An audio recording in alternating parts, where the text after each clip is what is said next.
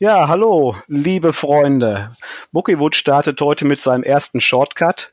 Was ist der Shortcut? Ähm, ja, es ist sowas ähnliches oder es ist eigentlich eine kleine Buchvorstellung, Buchbesprechung im Kleinen.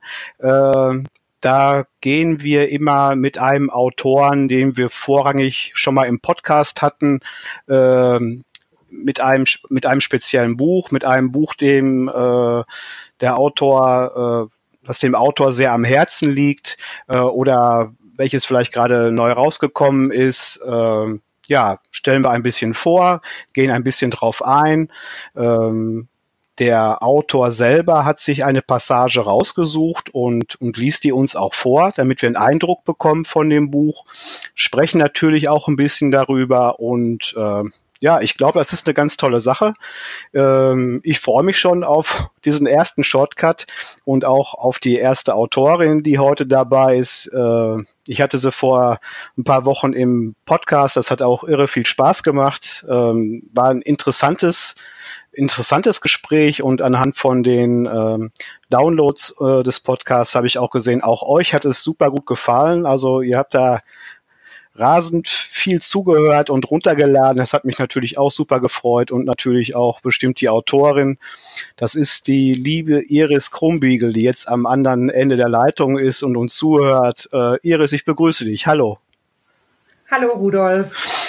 Ja, natürlich hat es mich auch gefreut, äh, dass so viele interessiert an dem Gespräch waren und freue mich auf das nächste. Ja, und ähm, ja, den ersten äh, Shortcut, den wir machen für äh, Du hast dich für das Buch äh, entschieden, Jonas Versprechen, und zwar für den ersten Teil. Und ähm, das haben wir, oder du hast dir das so ein bisschen ausgesucht, weil in Kürze folgt, glaube ich, äh, schon der fünfte Teil. Das ist richtig? Der fünfte Teil ist schon veröffentlicht. Ach, ist, ist veröffentlicht. Also das ist mein aktueller Roman. Und ja, ich äh, bin einfach der Meinung, dass es vielleicht äh, besser ist, mit Jonas Versprechen, dem ersten Teil einzusteigen. Das äh, hilft meistens weiter, da hast du recht.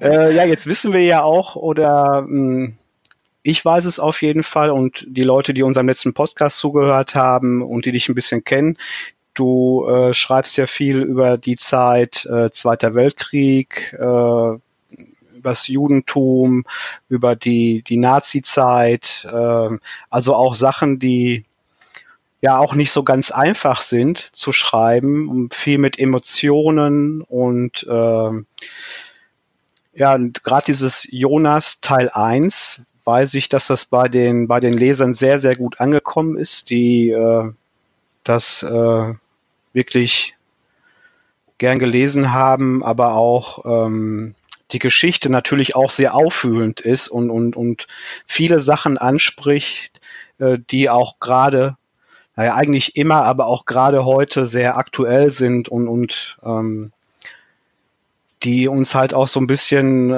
warnen sollen vor, vor, vor Dinge, die vielleicht kommen könnten und oder dass sie halt nicht nochmal passieren. Ähm, ich glaube, das hast du ja auch so ein bisschen, bisschen beabsichtigt. Genau, das habe ich beabsichtigt, weil ich einfach denke, ähm, dass diese Zeit nicht in Vergessenheit geraten soll. Ähm, natürlich habe ich vorher auch andere Romane zu dem Thema geschrieben und war wirklich selber total überrascht, wie Jona angekommen ist. Also mich hat erst gestern wieder eine Nachricht, ähm, habe ich eine Nachricht bekommen von einer Leserin, die mir geschrieben hat, dass sie mit Arnes Schuld gar nicht anfangen möchte zu lesen, weil sie Angst hat, dass es dann vorbei mhm. ist. Ähm, ja, das zeigt, dass das Thema auch heute noch viele Menschen ergreift und das ist auch Sinn des Schreibens von mir. Ja, ja das, ich finde es auch sinnvoll, ja, sich damit zu beschäftigen. Ich weiß, dass es nicht immer einfach ist. Es sind vielleicht auch viele dabei, gerade so die jüngeren Generationen, die sagen, ja, mein Gott, ähm, was habe ich damit zu tun? Ja, mit dem, was früher war, vielleicht weniger, aber mit dem, mit dem aktuellen äh, Stand der Dinge äh, hat man sehr wohl zu tun. Und ich glaube, dass es dann ganz wichtig ist, dass man sich gerade als junger oder jüngerer Mensch ähm, nochmal damit beschäftigt, auch wenn es vielleicht sch schon mal weh tut, es nicht angenehm ist. Ähm, aber es ist, ich sag mal, ganz schnell oder es, es passiert ja ganz oft so, dass, dass man sich in eine Richtung mitziehen lässt, drängen lässt, weil es halt einfach ist, weil es äh, vielleicht angenehmer, leichter ist irgendwie, als sich mit Dingen zu beschäftigen, die schwer sind und oder die vielleicht auch wehtun irgendwo. Ähm, ja, also ich, ich finde es auch wichtig, dass das sowas geschrieben wird. Ich finde es gut, wie du so etwas schreibst. Es kommt äh, auch sehr gut an. dass das liest man ja heraus, auch gerade aus diesen Kundenrezensionen und, und aus vielen Gesprächen und auch ähm, auf Seiten, die, die diese Bücher von dir dann auch sich ein bisschen vornehmen und die diskutieren. Also es ist, äh, es kommt durchweg positiv an und ich glaube, du hast da wirklich ein sehr, sehr gutes Händchen für uns, uns diese schwere Zeit ähm, in einer Form darzubringen, ähm, dass man das äh, wirklich erlesen, erleben kann und ähm, ja ein bisschen sensibler auf, auf bestimmte Situationen in der momentanen Zeit äh, eingeht beziehungsweise damit umgeht. Ja, und deswegen finde ich es auch total klasse, dass das erste Buch von dir, dieses Jonas Versprechen, das Band 1, dass wir uns den vorgenommen haben. Und äh, ich würde sagen, ich lese den Leuten jetzt mal einmal kurz den Klappentext vor, damit sie so ein bisschen Übersicht haben, worum es geht. Und dann bitte ich dich, liebe Iris, äh, diese Textpassage, die du dir ausgesucht hast, dass du die dann äh, vorliest. Gerne, mache ich. Klappentext Jonas Versprechen, Band 1. Spring, Marie, spring aus dem Fenster. Jetzt. Dieser eine Satz lässt Marie, die in einem Kinderheim aufgewachsen ist, auch in ihren Träumen nicht los. Sie ahnt, dass er mit ihrer Vergangenheit zu tun haben muss, von der sie bis heute nur wenige Bruchteile kennt. Und sie spürt die Angst, die diese Träume in ihr auslösen. Bis sie eines Tages auf Joe trifft, den Patienten ohne Namen, der nach einem Schädel-Hirntrauma auf ihrer Station eingewiesen wird und seit diesem Tag im Wachkoma liegt. Keiner scheint den alten Mann zu kennen oder zu vermissen. Alles, was er bei sich trug, war dieses seltsame Tagebuch, aus dem Marie ihm Nacht für Nacht vorliest. Lauf, Eli, lauf!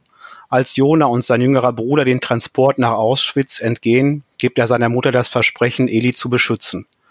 Doch er ahnt nicht, wie schwer es für ihn wird, dieses zu halten. Auf der ständigen Flucht vor den Nazis gibt es nur wenige Menschen, die sich ihrer erbarmen. Aber auch ihnen gelingt es nicht, die Jungen vor dem gefürchteten Lager zu retten.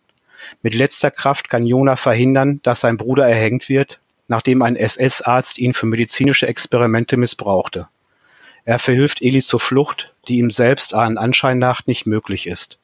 Dabei hofft er bis zum Schluss, dass sie sich eines Tages wiedersehen und er sein Versprechen erfüllen konnte. Ja, dies der Klappentext, äh, der schon, also mir wenigstens ziemlich an die Substanz geht. Äh, und äh, naja, wir schauen mal jetzt dein, dein, deine Textpassage, was die noch mit mir macht. Also ich bin sehr gespannt.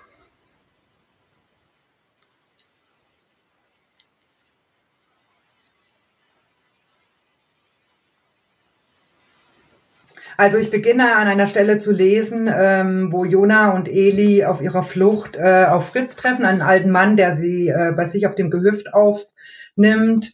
Und vorher haben sie wochenlang in einer Hütte im Wald gehaust, zu der sie jetzt auch äh, zurückkehren.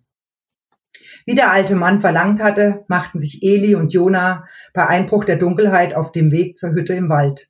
Viel war es nicht, was sie holen konnten den Rest ihrer Kleidungsstücke, ein Holzscheit, an dem Jona an den langen Abenden mit einem Küchenmesser geschnitzt hatte, und vielleicht das eine oder andere, was sie auf dem Hof brauchen konnten. Das war alles. Viel wichtiger war es, dort Ordnung zu schaffen, wie Fritz ihnen geraten hatte. Natürlich konnten sie die aufgebrauchten Lebensmittel nicht ersetzen, und vermutlich würden die Besitzer sofort bemerken, dass sich Eindringlinge in ihrem Haus aufgehalten hatten. Dennoch erschien es Fritz wichtig, dass nichts darauf hinwies, wer in die Hütte eingedrungen war. Komm schon, Eli, ermahnte Jona den Jüngeren, den man nur zu deutlich ansah, wie ungern er seinem Bruder folgte. Er wäre viel lieber bei dem alten Fritz geblieben und hätte dessen Geschichten gelauscht. Doch ausgerechnet der hatte darauf bestanden, dass Eli mitging. Seiner Meinung nach musste der Kleine lernen, wie wichtig es war, die Spuren hinter sich zu verwischen. Kein Mensch konnte zum jetzigen Zeitpunkt sagen, ob Jona auch in Zukunft auf seinen Bruder aufpassen konnte oder er irgendwann vielleicht auf sich allein gestellt sein würde. Dann musste er fähig sein, Entscheidungen zu treffen, auch ohne Jona. Langsam näherten sie sich der Hütte, als sie plötzlich lautes Hundegebell hörten. Erschrocken blieb Jona stehen und bedeutete seinem Bruder mit dem Finger auf den Lippen, still zu sein. Doch das wäre nicht nötig gewesen. Eli brachte auch so keinen Ton heraus. Stattdessen kehrte die Angst in seinen Augen zurück. Sobald er das Gebell von Hunden hörte, erstarrte er. Meinst du, du findest den Weg allein zurück? flüsterte Jona ihm zu. Ich denke schon. Gut, dann lauf. Ich werde nachschauen, was los ist. Richte Fritz aus, dass ich später nachkomme. Eli nickte. Wenn man ihm auch ansah, dass es ihm lieber gewesen wäre, Jona würde ihn begleiten. Gleichzeitig hatte ihn die Vergangenheit gelehrt, dass es besser war, auf den großen Bruder zu hören. Jona wusste, was er tat. Ist es nicht gefährlich? fragte er dennoch ängstlich. Keine Angst. Ich werde aufpassen. Und nun geh und sieh zu, dass du von den Bäumen verdeckt bleibst. Wenn du das Feld erreicht hast, lauf schneller. Sollte jemand in der Nähe des Hofes sein, bist du dort nicht sicher. Dann versteckst du dich und wartest auf mich. Hast du gehört? Ja, Jona. Der Kleine lief los. Jona schaute ihm nach und lächelte zufrieden, als er beobachtete, wie sich Eli geduckt durch das Gebüsch arbeitete. Doch das Lächeln verschwand genauso schnell, wie es gekommen war. Jetzt hörte er nämlich auch aufgebrachte Stimmen viel näher, als gut für ihn sein konnte. Trotzdem ging er Schritt für Schritt vorwärts. Er musste herausfinden, wer sich am Haus aufhielt und ob ihn von dort aus Gefahr drohte. Der Hof lag nicht weit genug entfernt, als dass sie die ignorieren konnten. Jetzt trennten ihn höchstens noch 60 Meter von der Hütte. Wie er befürchtet hatte, waren es SS-Männer, die das Haus umstellten. Zwei von ihnen führten Hunde an der Leine, die nur mühsam zu bändigen waren. Wild zogen sie nach vorn und fletschten die Zähne. Halt still, Ronja, brüllte einer der Männer und trat nach dem Hund, der daraufhin aufjaulte. Ein anderer nahm seinen Karabiner hoch und zielte auf das Fenster des Hauses. Offenbar hatte er vor, eine Salve abzugeben. Jona schluckte. Eli und er hatten das Blockhaus keinen Tag zu früh verlassen. Irgendwie mussten die Nazis auf ihre Spur gestoßen sein, wenn er sich auch fragte, warum sie dann so spät kamen. Immerhin hatten sie dort wochenlang unbehelligt gehaust. Aber eines war sicher. Hätte der alte Fritz sie nicht aufgenommen, wären sie jetzt vermutlich Opfer der Schüsse oder der Hunde geworden, die offensichtlich nur darauf warteten, einen Körper zu zerfleischen.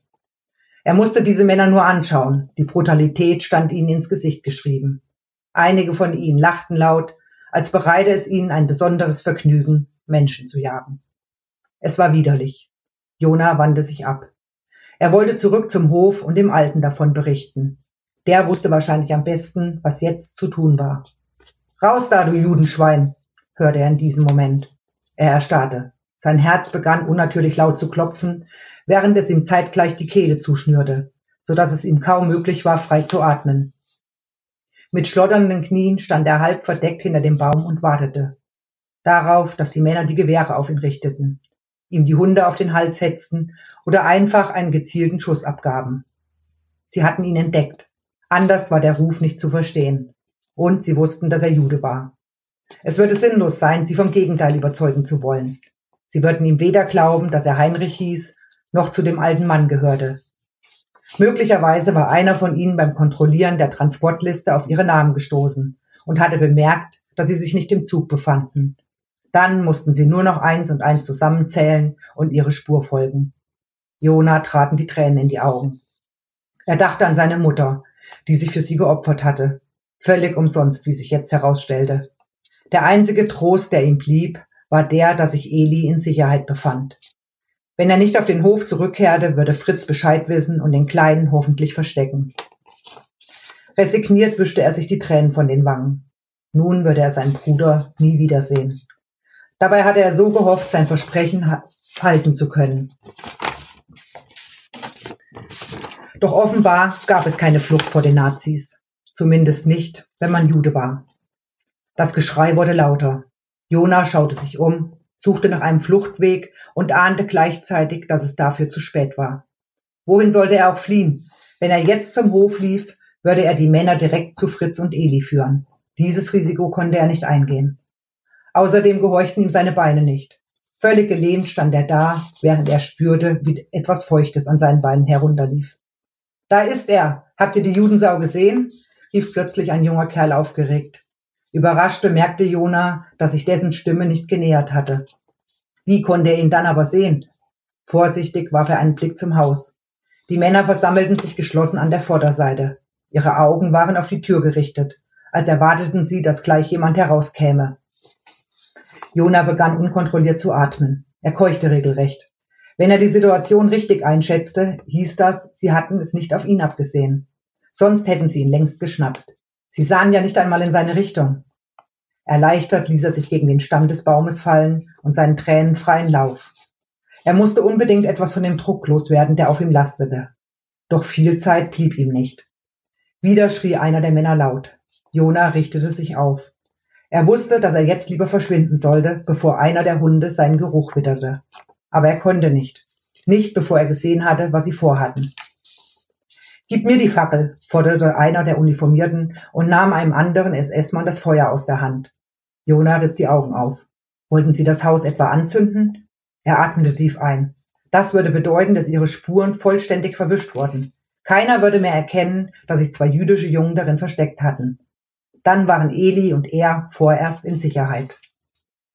In diesem Moment trat ein Mann aus dem Haus. Er trug einen gestreiften Trillich. Auf seinem Kopf saß ein ebenso gestreiftes Käppi.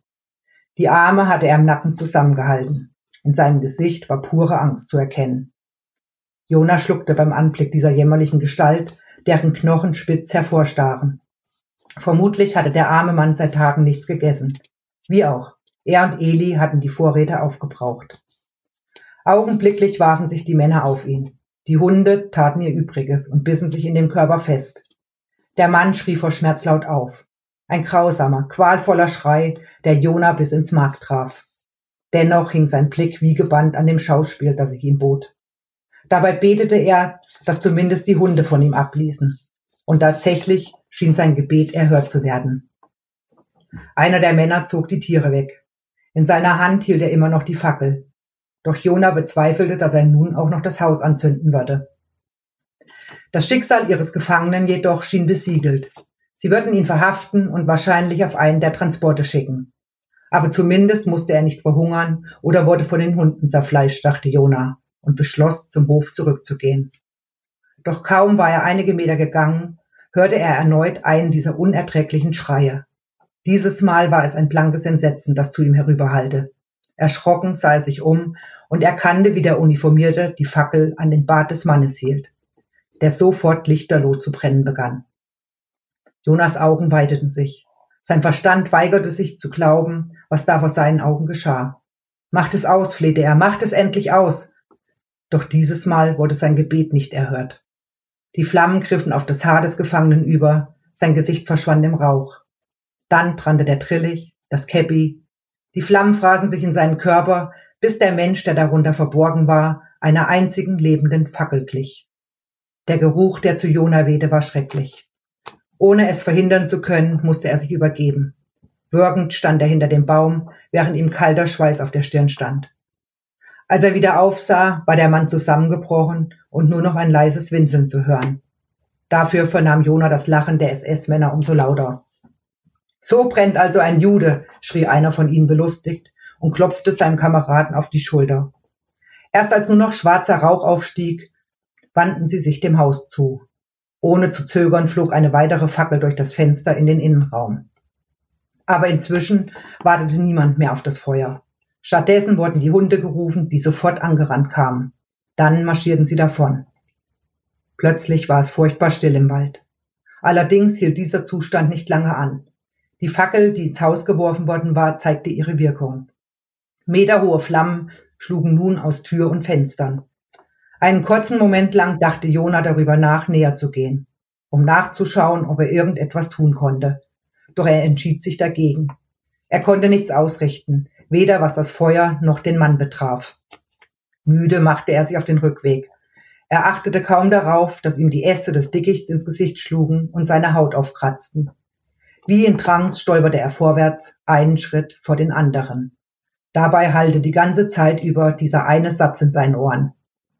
So brennt also ein Jude. ja, das war's, was ich vorlesen wollte. Jo, Iris, dann erstmal danke. Ähm, ja, ist emotional natürlich äh, äh, unheimlich aufrütteln und stark und, und ähm, ja, man ist sehr gebannt von, von, von der Geschichte und, und was dargestellt wird. Ähm, ja, ich glaube, diese Textpassage äh, spricht auch für das gesamte Buch oder für diese, für diese, für diese Reihe. Ähm, die da auch recht schonungslos und, und sehr deutlich äh, aufzeigt, was, ähm, was da passiert ist in, der, in dieser Zeit und, und was ich eben schon gesagt habe, ich glaube, es ist äh, wichtiger denn je, sich damit nochmal in dieser Art und Weise auseinanderzusetzen, um ähm, solchen Geschehnissen vorzubeugen, dass, dass so etwas nie wieder geschieht in unserem Land und, und ja, bin gerade ein bisschen sprachlos, weil ich habe das ja noch nicht gelesen von dir, da diese Geschichten. Ähm, und ähm, ja, bin das bin da sehr ergriffen gerade. Ja, sprachlos sollen eben wirklich und ergriffen sollen eben wirklich auch die Leser sein. Äh, wie du sagst, der, die Geschehnisse aktuell deuten ja wieder auf dieselben Anzeichen hin. Also ich erinnere mich da an die Hetzjagd in Chemnitz. Ähm, und äh, ja, ich würde mich selber als sehr empathischen Menschen bezeichnen und ich bin gegen jede Art von Diskriminierung und Ungerechtigkeit. Und ich glaube, deshalb liegt mir auch das Thema äh, so am Herzen, weil ich einfach bis heute nicht verstehen kann, dass eben so viele Menschen ähm, ja mitgemacht, will ich nicht sagen, aber zumindest stillschweigend äh, das verfolgt haben. Und auch heute ist es so, wer schweigt, wird zum Mittäter. Hm. Ja, ich glaube, dass es aber auch die unsagbare Brutalität dieser, dieser Menschen war, ähm, die natürlich auch wahrscheinlich viele Menschen haben verstummen lassen. Äh, dass das, ich glaube, nicht nur, ich sag mal, diese, diese, ähm, ob es jetzt Juden waren oder Sinti oder, oder äh, auch behinderte Menschen, äh, Schwule und so weiter, alle, die ein wenig oder die in den ihren Augen anders waren, sondern durch diese un unheimliche Brutalität natürlich selbst Leute verstummen haben lassen, die äh, das nicht für gut hielten.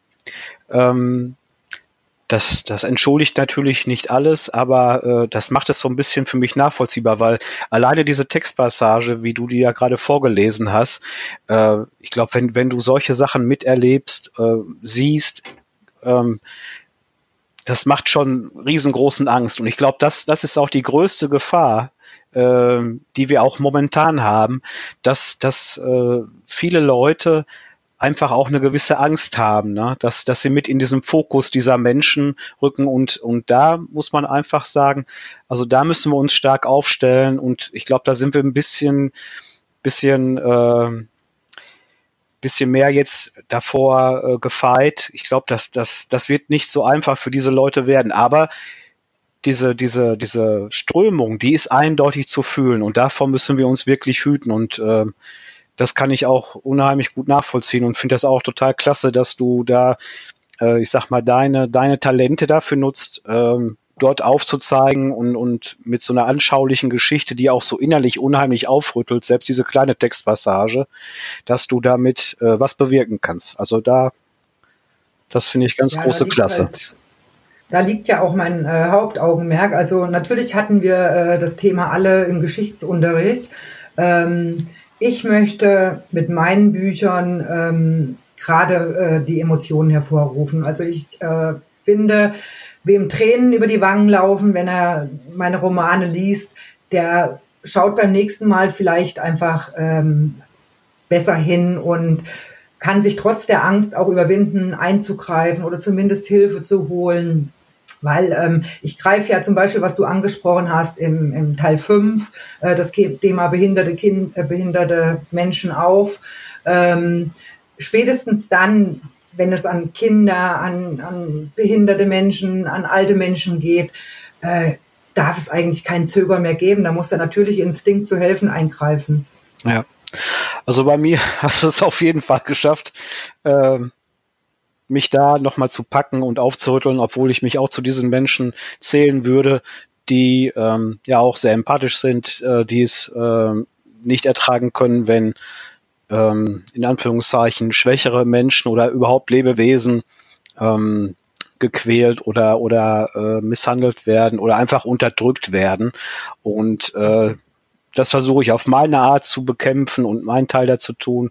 Und äh, du mit deiner äh, Kunst und mit deinem Talent äh, mit diesen Geschichten ähm, ja, bewirkst du, glaube ich, genau das Richtige und viele Menschen werden das auch verstehen. Und also von meiner Seite kann ich auch nur sagen, ähm, ja, lest diese Geschichten. Es ist wichtig, diese Geschichten zu, zu lesen, zu, ähm, zu verinnerlichen und ähm, ja dann auch für sich umzusetzen, dass so etwas nie wieder passiert. Also das ist, das ist, das kommt bei mir unten ähm, als Ergebnis darunter raus und ähm, ja.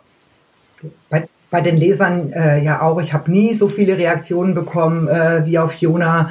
Also Jona ist jetzt äh, vor zwei Jahren habe ich das Buch veröffentlicht. Ich habe das jetzt circa 15.000 Mal verkauft. Ähm, die Folgebände laufen genauso. Das zeigt ja, ähm, dass es ankommt. Und ich erhalte fast täglich Nachrichten, dass ich die Reihe fortsetzen soll, was ich eigentlich nicht vorhabe. Ich verrate es jetzt hier mal. Okay. Ähm, ja, ich denke schon, dass die Leute ähm, wissen, was ich damit bezwecken will. Mhm. Nee, das hast du ja auch jetzt oder heute hast du es ja auch nochmal dargelegt, was du damit bezwecken willst. Und ich glaube auch, ähm, ich spreche jetzt auch mal aus meiner Autorenseele.